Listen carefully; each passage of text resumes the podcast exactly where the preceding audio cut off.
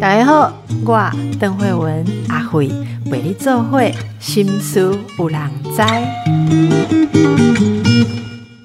大家好啊，阿慧今日过来服务听众朋友我来服务听众朋友什么呢？因为听众朋友里面有人有时候会问到娶孙的问题。带孙呐，哈，然后这一集也是我们家长辈有兴趣的，所以我今天是战战兢兢的来请教。为我们呃为大家请到的是这个教养专家，也是我们的作家蔡颖清老师哦。蔡老师你好。啊，邓医师好。我们先提一下，蔡老师，我先跟你说一下听众朋友最常问的问题啊，就是说现在啊，就是在没有准备的状况下，诶，本来只是很高兴说女儿啊、儿子要当爸爸妈妈了哈，本来就只是很高兴，想说啊，就是诶，终于诶，他们完成了人生另外一件大事啊。结果有一天在谈谈谈的时候，这个诶，算是要成为阿公阿妈的人，突然间就是心血来潮问一下说。那那你你们两个以后小孩子是要怎么安排？之后发现那个儿子媳妇哈，或者是女儿女婿，两眼瞪着他看，说啊，当然是你带啊！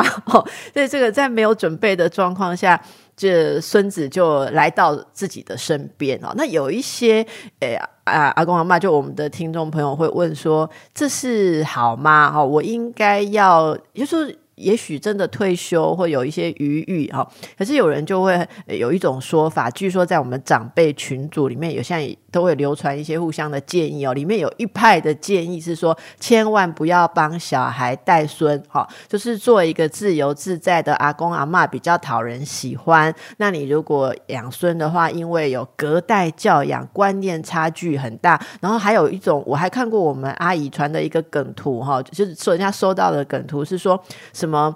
呃，五种还是六六大几大现代人养孩子跟我们过去不一样的观念？等一下我们可以来聊一聊啦。就是说，哎，不要，绝对不要带孙，甚至带孙是害了孙子，破坏这个是三代感情哦。就对于这方面很有经验、要观察的，您怎么看这个事情啊？隔代教养，哦，真的那么样困难吗？我觉得那个事实上这是一种需要。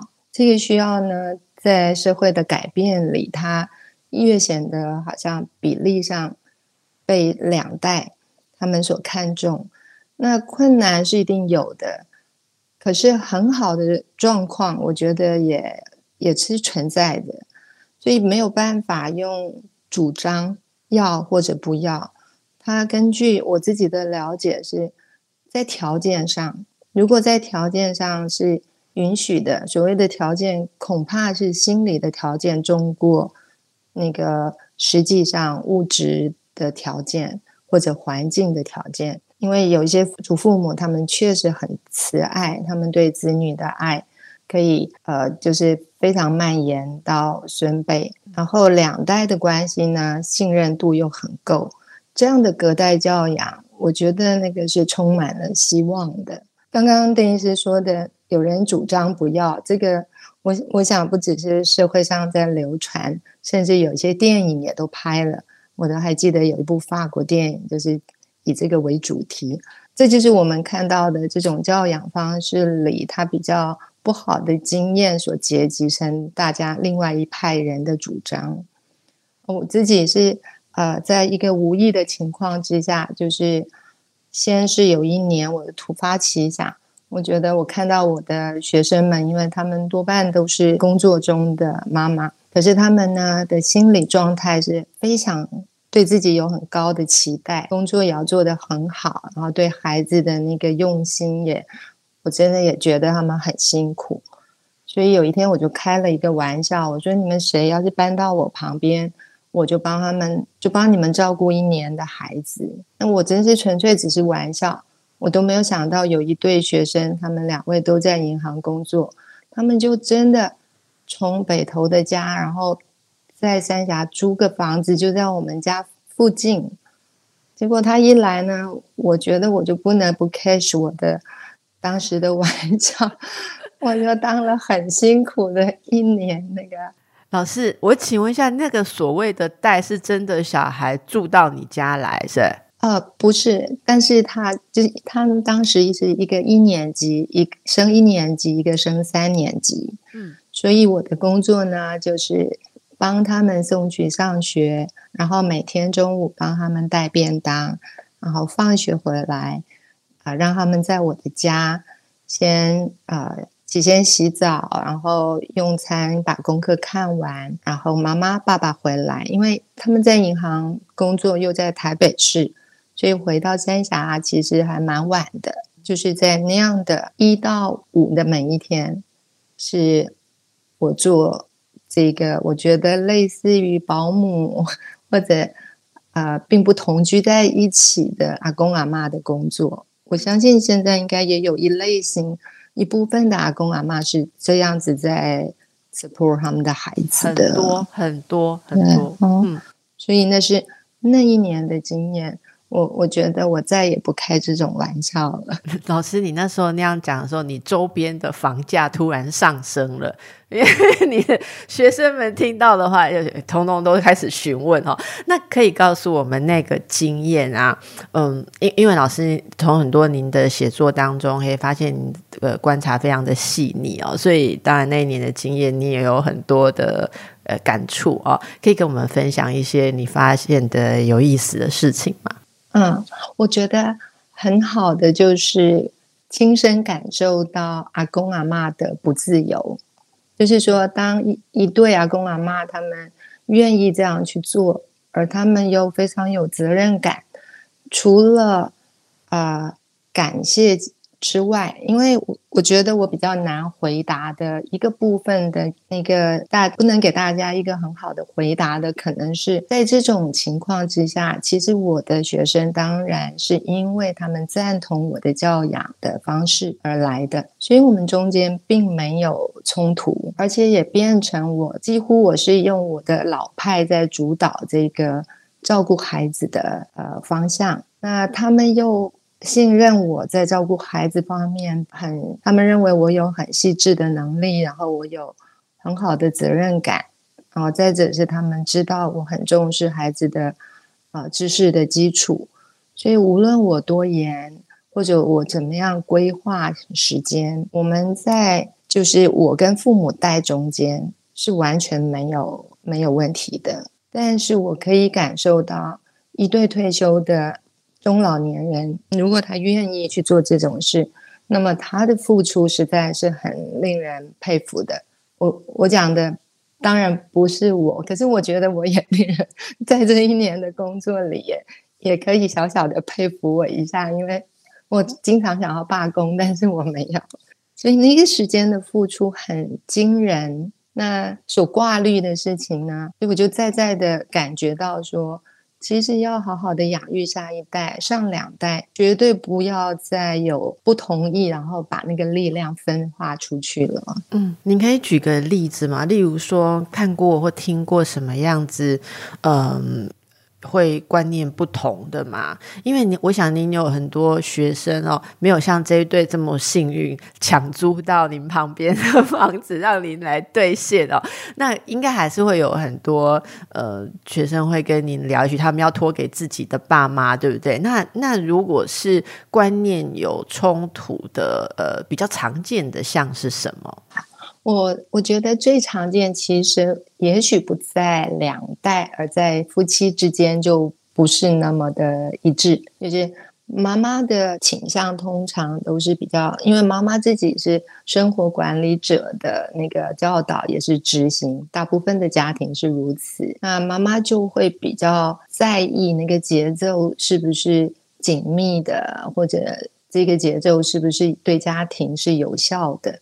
对，那。爸爸都比较觉得不用这样紧张兮兮过日子，所以有一些家庭的主张会变成冲突的先发是夫妻，而不是阿公阿妈跟那个子孙 子辈孙辈。所以我我我如果是我的建议，我觉得夫妻中间在第一个夫妻情感的和谐，然后再呃共同主张。就是很协谈出，就是不要自己好像很很刻意的跟对方有有一些过不去，然后把那个眼光整个往上一看，就看到对整个家庭有利益，这样子来定教养孩子的日常生活，无论是时间的管理或者方向，我觉得会好很多。那一下就看到这个整个家庭的。利益，或者说太太在意这个部分，会像是在意什么？例如说作息时间吗？还是说作息时间还有分工？因为我觉得有一些啊母亲也会很在意家庭的事情分工好像不公平，然后他们会经常就是纠结在。这些这些还我觉得还蛮小的事情上，因为他们是做了，可是他们做了，心里其实有很大的抱怨。如果遇到这种状况，应该怎么办？哈，我我我分享一个我我身边的例子，就是呃，暑假今年的暑假其实跟过去相当的不同，就是因为过去的暑假大家都毫无。压力哈，就是以前啊会很很很尽情的把小孩送去参加各种活动，对不对？所以如果父母要上班的话，夏令营一个接一个啊，或者跟呃亲戚一起去哪边旅行啊，好，就是国内国外都有。可是今年很多人就比较谨慎，所以孩子。很多整个暑假都在家里，我这边至少就接到了一些夫妻的这个冲突咨询哦，又像呃，这这这两天也身边有那个妈妈，她说她已经崩溃，因为每天都是她在家里面陪小孩。然后他就把他的工作做很多弹性的申请跟调动，例如 work from home 啊，或者是说把所有的假都请一请这样。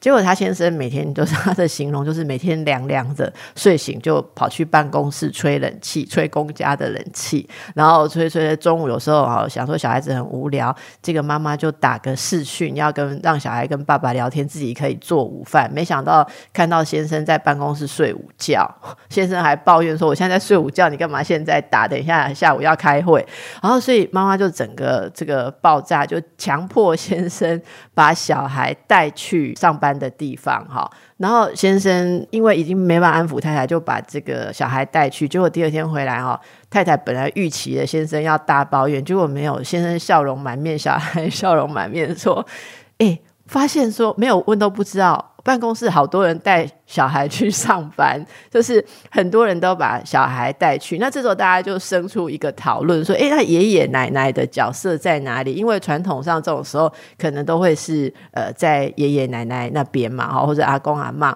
所以大家就有一些讨论，就是说：“哎，其实现代人有很多家庭变得比较。”小家庭啦，哈，或者说可能也疫情，所以也减少了跟老人家之间的流动。可是，当所有的教养都局限在父跟母这两个人，然后两个人又是双薪的时候，其实两个人之间就出现您刚刚讲的两个人之间分工的问题，压力就很大。那如果真的是像这个妈妈，她觉得不公平，为什么呢？我都是我自己要在家里面，然后用这种高效率、超人的方式。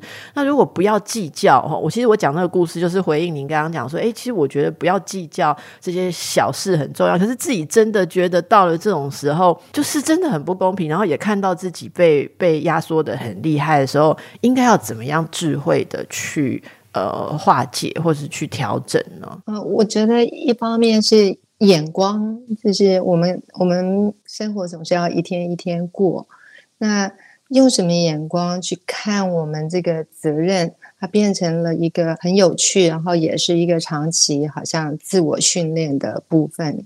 那所以我总是对妈妈们说，第一个提炼自己，就是把自己的那个理家的能力呢提高。但是那并不代表就是一定 focus 在什么烹饪啊、洗衣服啊这些。我觉得更重要的是看到自己的能力有改。有办法改变，然后又跟孩子在一起，可以让他变得更有趣味化一点。因为我自己昨天晚上才从高雄回来，我们在住校的那个那个工作室是在高雄，所以我如果在高雄，我会跟孩子呃日夜，而且真的是我们也足不出户的，也没有电视，没有什么，但是孩子们却呃。应该说，在我这个很强力的 阿妈的身边呢，我们的我们的节奏很简单。我我讲一下，就是起床以后，他们的日常所有都要自己处理。那但是我觉得我有一点小小的情调吧，因为我好比说我总是跟他们说，你们起床以后要赖一下床，因为我觉得这是一个很很开心的，对，很开心的事情。看一看窗户外面，那我就觉得很奇怪。跟在家里，可能爸爸妈妈不准他们赖床的时候，他们很想赖床，而一旦我告诉他们说起来赖赖床。他们却很快的，而且很早就起床。经过了三年的这种经验，我一次又一次的经验，而且又是不同的孩子，我我就发现，事实上孩子真是要的不多，不过他们要的是一种很纯粹的情感。因为我都很早起床，就我起床呢，我就往一楼去，我们的主要的厨房、餐厅跟小书房都在一楼。我就发现，我一下去呢，后面好几个就跟下来了。他们一下来以后，因为我的主张是，如果有人需要睡很饱，我们就不可以吵他们，所以一定要很安静、悄悄的下来。但是他们一下来呢，我就会给他们一点暖暖的喝的，或者一天吃一点小小的饼干，或而那个经验。使得孩子们去传孩子，然后每一个人都非常想要早起，所以这对我来讲这是很有意思的。我们是很经验也很丰富的，我们经过了两代孩子的成长，而我们也就是说，以六十几岁像我这样子的身边的朋友，很多人好像还没有跟养育。小小孩打过交道就已经先投降了。那投降的理由是因为被其他的人的经验所说服，他们觉得别人做的盖港口，所以我们不要这样子去淌这个浑水。对对，今天我的来宾是非常温暖的，我们的呃亲子作家哦，蔡颖清蔡老师。刚才那段情调，这个小孩自动的喜欢了早起，然后整个那种一个很温暖的氛围，是不是勾起了大家很多童年跟长辈在一起美好的回忆？哦，至少我刚刚在这个休息时间，我就问蔡老师说：“我说这会让我想到我小时候起床啊，大概六七点啊，阿妈都是五六点就起来，那已经花了很多时间熬好了粥，熬稀饭，而且。”还降温到我们一起来准备好就可以，刚刚好哦，就可以吃那个粥，然后去上学。诶，想起这个久远的记忆啦，然后我就问了蔡老师一个问题，我说：那自己是不是要把自己打理的很好？就是我们的心情要很有余裕啊，然后呃自自己很呃自得其乐，才能够提供孩子们这样一个安稳的基调。因为我知道很多的爸爸妈妈，特别是妈妈，自己心里面事情好。我或好烦，压力好大。那我我是觉得，就也很理想中希望做这样子的长辈，但是是不是就比较做不到？老师你怎么看？我在想，不要就是在这种自我训练里面，不要先想我要做到一个这样的好的大人，我才有能力给其他的小朋友。我觉得跳过这个心态，直接做。而后你才会发现自己是一个这么有能力去爱人的。我一点都不鼓励，我当然鼓励基本技巧，比如说，呃，你在清洁啊、烹饪的基本上强一点，因为这个也是越做就越有经验，不必特意去学什么。如果呢，非常的。为孩子想，你自然去做了，做了以后，那个自我的进步或者修正能力，还有跟孩子同步在经营一种快乐，那是一个绝大的力量。像我在跟孩子相处，好比说啊，他们在吃东西，我我觉得他们真的就是眼睛看着你在做什么，而后学习。像刚刚邓医师在讲那个阿妈给你熬的那个粥。我就想到台语有怎么样形容这个温度，是不是叫拉鲁纳修？嘿，对，拉鲁对对，就是那个温度下口不会烫，但是让你的胃、你的心都很舒服。那那个中间要把一个过烫的粥在空气里停留到这样，那是一个经验里的爱心，也是一个爱心里的经验。所以，我我觉得我们要储备的是这样的能力，可是我们没有办法为年轻人去分析。你要先，到底你要先懂得这个粥到什么温度，还是你先具备这个爱心，你自然想方设法的会去把粥弄到让人家觉得那么妥帖的温度。嗯嗯，真的是呃一个很奥妙，应该说是一个自然。沉淀酝酿的过程，好，也就是像您说的，不能用一种呃急切或是有压力的方式去达到了哦。那其实我们也很好奇，很多人都说，诶，这个如果是跟孩子相处，大家有一些年龄的距离，是不是因为这些年来哦，育儿的观念？呃，所谓时下主流的观念有一些转变，所以大家也常常就会呃抱怨上一代，就是阿妈带的、阿公阿妈带的人的观念已经不合时宜。我们有整理一下，大家认为最呃让两边哈，就让不同代觉得意见不同的哦。第一个，诶，小孩哭了要不要哄抱？好，再来就是吃零食。的问题啊，跟吃饭的问题，好，这些问题是最常爆发，呃，这个局语就是冲突点。例如说，一般都认为阿公阿妈比较宠溺，或者会去哄小孩啊、抱小孩那种经典，就是什么小孩跌倒，然后会用雨伞头敲地板，说地板坏坏啊，哈。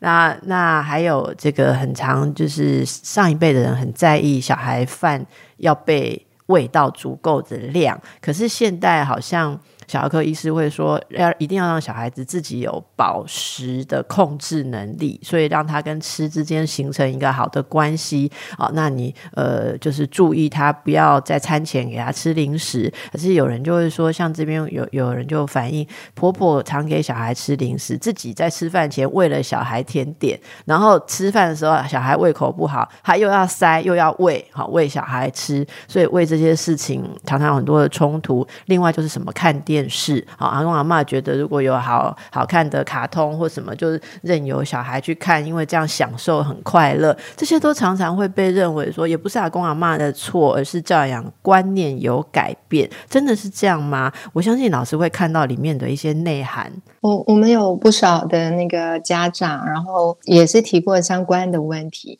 但是呢，我自己的感觉是，孩子们他们总是。孩子嘛，跟我们自己小的时候一样，所以处理任何跟孩子在一起或者亲子的问题，或者隔代这个教养问题，我我的整个大的观念就是不要绝对，就是没有对，不要绝对的认为，呃，教育的改良或者方法，也不要同意社会说教育整个是完全改变了。其实有很多东西换了汤，并没有换药，就是那个观念其实没有没有变，但是讲法变了。那我觉得孩子都需要欢乐，这是很确定的。确定。所以我也不会说孩子都不能吃糖。那但是我会有一些办法，比如说在工作室里，我们会我会用大玻璃缸，我会放一些好吃的点心。那我的要求呢？很简单，因为我觉得第一个就是要尊重，不管几岁，我我要开始训练，而且我也相信他们应该得到这样的尊重。所以我的规定就是几点以前他们能吃糖果或饼干，然后每一个人一天只能吃多少啊？吃的方式呢，要吃的漂漂亮亮的。所以。孩子们不是抓了糖就吃，他们就知道我们要吃糖，我们要去拿盘子，就是把那个那个享受更形式化，而那个形式化不是空有的形式化。我觉得一方面是让他们了解整个物资要怎么样享受，他们就不需要那么多物质。我想我很着力在这一个部分，然后实践的很踏实的，就是他们的生活形式。而且像他们都要自己做饭，那就更更需要他们做的东西都要自己吃掉。所以在用餐前多久我们不吃点心，这是说好的。而孩子也很容易同意。我并没有听到哪一个孩子，我告诉他们这样说的时候，他们闹或者他们有一声那种哼哼嗨嗨，从来就没有过。但是确实，他们有时候也会撒娇的说，比如说吃完吃完饭了，然后也许当天我们没有甜点，没有做甜点，他就他们会说：“布布老师，我们可以吃一颗糖吗？”然后我我想一想，OK，我们大人都那么喜欢吃晚饭吃点甜点，我为什么不能呢？但是我会把那个允许的量降的很小，但是因为那个量很小，我们就需要更大的形式使那个量充满了意义，所以我就会说可以吃啊，为什么不能？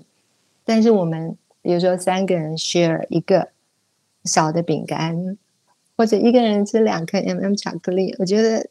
这时候不能够再更多了，因为这个更多就会影响他们接下来那个情绪的。我我就会开玩笑说你们会 sugar high，然后他们就也会觉得很好玩。所以在进与退中间，事实上我想，无论是跟哪一代，我们都需要有呃，就是说不带着任何自己很强烈意见的。语言沟通，这个是我自己觉得我可能可以做得到的部分。老师，你描述的那个情境哦，感觉到是很多个环节。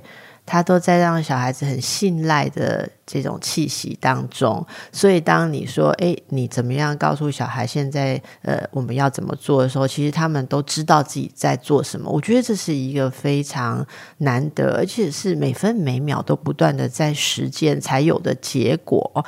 那我想听众朋友会很好奇，您刚刚提到几次您那边的那个工作室，就是有一个玻璃缸放着可能一点点心跟饼干的那个工作室哦。那个地方听起来好很美好哎，我也很想去那里再长大一次。可以跟我们介绍一下那是什么样的工作室？然后孩子们是怎么样到你那边？嗯，我我的心里，我在十几年前啊，先在三峡就是有一个这样的工作室。那那个起心动念是很想要模仿家庭，因为我自己觉得我在一个很好的家庭长大。我所谓的很好就是。第一个那个时代是对的，因为我今年六十二岁，所以刚好经过台湾那个物质并不怎么丰富，但是也不是很匮乏。然后我又在乡下，我在台东的成功镇，所以那是一个还在当时是蛮乡下。那因为有这种。这种很美好的经验，跟我的家庭呢，对我们家的孩子，就是原生家庭对我们的日常生活的那种能力训练，非常的足够。所以我就想要把这些东西结合，然后再把我的经验呃输出一次。如果我有这个荣幸，而大家也信任的话，所以我这个是十几年前我开始做，那。当然，一方面我觉得社会一直改变，我自己是很不同意我们现在养孩子所动用的各方面的情感成本、时间成本，还有金钱成本，我觉得都太高了。呃，孩子们应该，他们既然花了父母的钱，他们就应该很珍惜这些机会，然后尽可能的学到他们该学，就是怎么样去饱和他的学习，来表达，因为他们。不会是一个有能力赚钱的人，因此替家庭节省，替家庭节省也不是说啊，就是那种很表面化的这一些，这些在我看来都不是。他们要更认真、更用功、更当一个好孩子。所以这是呃台北的部分。那三年前因为我父亲生病，所以我就想要把一部分的工作到移到高雄去，以便我可以更方便的去探望他。在一个很巧合的情况之下，我就啊在高雄就有了一个跟台北形态不同，就是孩子去了呢，而是住在那里的。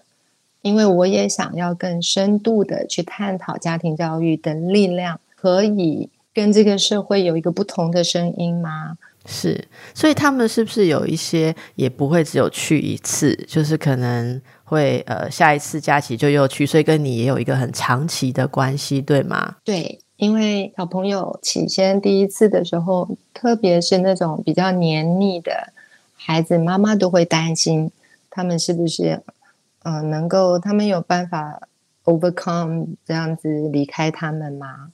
有的时候我听到孩子的反应，我都很怕会伤了妈妈的心。其实他们很 OK，超 OK。对，而且他们的那个讲话很可爱。因为有一天我就听到两个小女孩他们。洗澡在在对话，他就说，他就跟一个一二年级就跟一个一年级说，你知道吗？我以为我会很想妈妈的，结果我没有想到，我来了以后，我一天都没有想妈妈。但我觉我觉得这个话完全不能分化亲子的感情，我只是觉得，呃，孩子的爱，不管别人怎么样爱他。家，他对家庭永远会有他的忠诚度，这是不用担心。所以妈妈不能紧张。是，我觉得这个真的是非常有有趣的经验。那呃，这个我想蔡老师这个做法哦，我有朋友他们在国外的经验，也许不像蔡老师这么专业，但是他们会有定期的呃，就是一群，比方说一群好朋友，他们有十几二十个人，有些是一开始是好朋友，再扩张到同事哦，或是朋友的朋友的关系。他们在孩子假期的时候，像我说的这些朋友，他们是。在欧洲嘛，那有的是三个学期，一年三个学期，这中间假期他们都会轮流，就是找一个地方，然后所有的孩子都在那边。那这次可能是由其中对或两对家长来担当这个照顾的责任，所以其他的孩子就算是离家，然后他们每年都有几次的机会去这个，哎，他们不叫住校，因为他们没有一个成像校的单位，而是就是说一个住宿。体验或者说也不是营队，因为他们不像外面的营队有一些目的性，他们就是去生活在一起。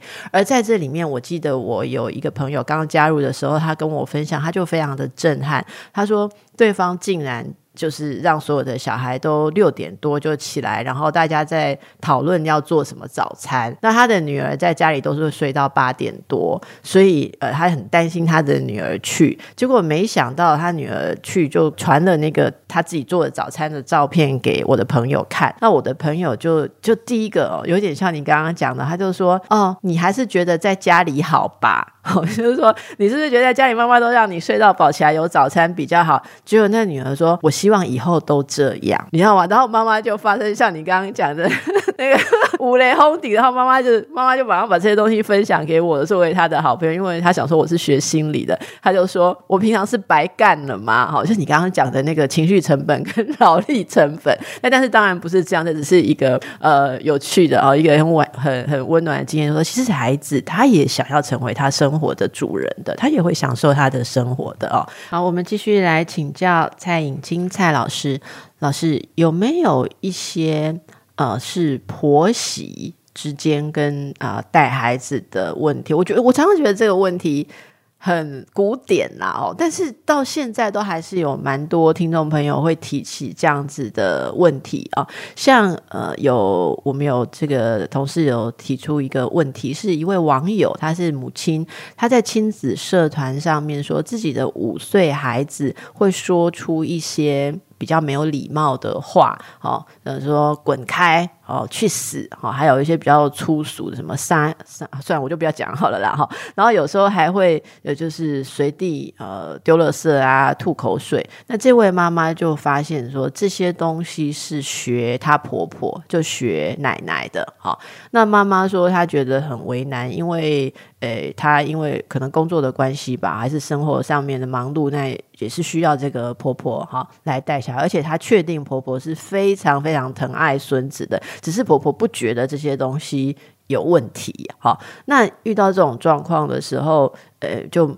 妈妈觉得不太好去沟通，可是心里面又觉得不舒服，哈，这个这个这个不沟通放着是不是不太好？是不是有什么方法？应该大家应该一起来来打开这个心结呢？我我想，如果是婆婆已经养成那样的习惯的话，那沟通就要更更有柔软度，所以。我认为可能在沟通的时候不是很严肃的说：“妈妈，你坐下来。”然后孩子在长大，他需要什么？是这样子，很难免去冒犯了长者。嗯，但是第一个是我觉得这位妈妈可以放心的一件事情是，就像我刚刚提过，我们在很乡下的地方长大。事实上，一个人成长，他的语言或者他的精神上的沃土，还是跟他最亲近的父母亲或家庭的氛围。那作为一个晚辈，永远都要有晚辈恰当的态度，跟跟长辈沟通的那个说话的方式。所以，我觉得，当妈妈如果听到，或者妈妈听到孩子私下在讲的时候，他应该要为孩子重新翻译一次这个语言。比如说，他应该要告诉他，阿妈要讲的这句话的意思是什么。比如说，他叫你走开的时候，应该是你做了一件让麻烦了他的事情，阻碍了他当时很重要的工作，所以重新帮他解读，然后再教他这句话。如果他要说，他应该怎么说？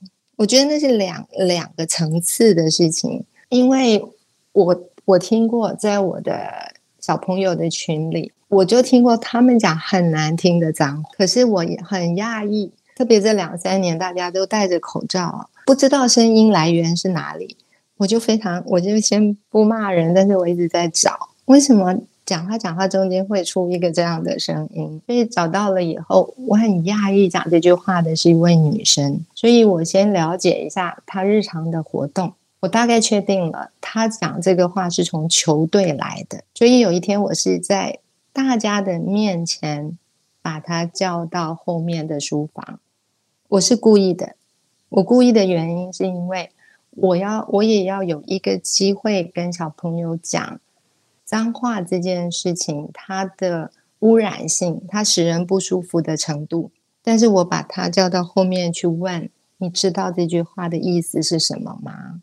发现他完全不知道，他就是把它当成一个声音这样子丢出来，然后好像反而很酷的。在讲，然后当我跟他说，他是指男生的生殖器官，他自己吓了一大跳。从那天开始，他没讲过了。所以我在对于孩子的问题，我大部分的情况，我是会啊，不会很喜欢私下处理的。好，比如说，好小朋友如果闹了，他们的情绪不是很。我会在大家的面前，然后请大家给意见，然后我也会告诉他这样做对我不公平。我会先检讨你为什么会这样做呢？波波老师有做了哪一件不对的事情吗？但我我我就告诉他，我反省了，我觉得没有。从你打进这个门，我没有一件事情我不尽心尽力的。但是我觉得你这样的反应对我不公平。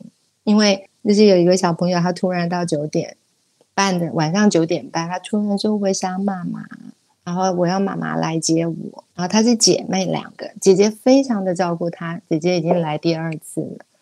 那她呢也非常喜欢来台北的工作室，可是她第一次去高雄，一切都很好。到第三天，突然一时之间，他就有了这个情绪。那我我，但是我就分析给他听，我说如果妈妈现在来接你，那么妈妈到的时候也已经十一点了，这样子大家都不能休息，所以我们我们先来想一想，我就问所有的小朋友，我说你觉得大家对你有没有任何一个人对你不好？这种是不能私下问嘛，一定要大家一起问的。然后他也摇头，他说我只是想妈妈。然后我说。其实布布老师也很想妈妈，要不然这样好不好？我叫妈妈来，然后我回家。结果其他所有的小朋友都说不要。那就是跟他谈一谈以后，他那个一下子的情绪呢过去了。但是我还是借着这个机会让他知道，他慢慢在长大，他必须要学习。但之后我马上跟妈妈讲电话了。我觉得该断奶的人是妈妈。因为妈妈自己很担心，妈妈一直觉得她有办法吗？然后她自己去 check in 国宾饭店，在那边 stand by。所以我说你不可以这样子，我就跟他约说，我回台北以后，我得跟你谈一次话，因为你都不信任你的孩子，然后你还让孩子知道你，只要你任何时候不要麻烦布布老师哦，妈妈随时可以接你回去。这种话就多余了。其实这会让小孩，我我我的经验是，孩子非常的敏感，他会感觉到你需要他需要你，对不对？会孩子会感觉妈妈其实是需要我的，他在这里孩子说不出来，但是他会觉得如果他不需要你，你会落寞。我我觉得小孩小小孩都会照顾这种事情，所以。老师，您刚刚那个回答，我觉得很美妙诶，就是那那种同理，就是你并没有很硬性的跟他说，你就是来这里参加这个呃小住校，你就是有一个学习的目的，而是没有这些说教，而是你跟他说，那我也。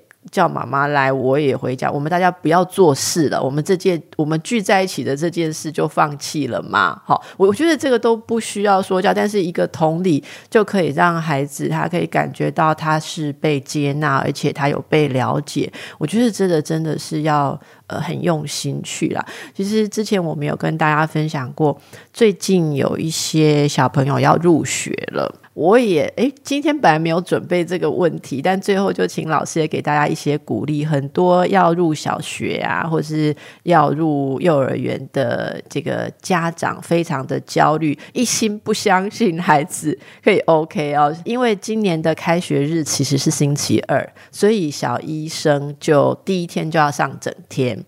我就看到家长群组里面有一些妈妈很不可置信的说，第一天上学就要上整天，有没有什么通融方案啊？还是说家长可以入校陪？哦，那呃，老师可不可以给大家一些鼓励，好不好？我见过太多这种情况了，那我觉得父母实在是一个榜样，一个表达情感的榜样，所以我很不赞成。我也曾经在好几本书里面写过，说告。就是跟孩子道别，一定要符合规模。那你去上学，假设你用那种力道去拥抱孩子，然后依依不舍，用那种生离死别的方式，他对上学啊不恐惧才怪。就变成要去上上战场、生离死别一样的事情。我觉得不要夸张，就任何事情都不要夸张。然后有有一个妈妈，她也很我看过的那个亲身的经历，是被我妈妈是被我轰出去的。但在门口跟孩子道别了以后呢，竟然不知不觉里面他又出现在我们的工作室里。然后他告诉我说：“因为我答应要跟他说三次再见。”我说：“但是我没有答应你这么做。” 这个真是太妙了，大家呃可以好好的去感受一下。那因为时间的关系哦，如果大家有这方面的问题，开学后你有这个跟小孩的分离焦虑，你有焦虑的，也可以再留言给我们，我们看有没有需要再请到蔡老师为大家再深入解答一下。好，那今天我们的时间只能为大家请教到这里，非常感谢老师给我们很多很温暖的分享，我自己也感觉到得到很多的启发。那谢谢老师，也祝福大家，谢谢。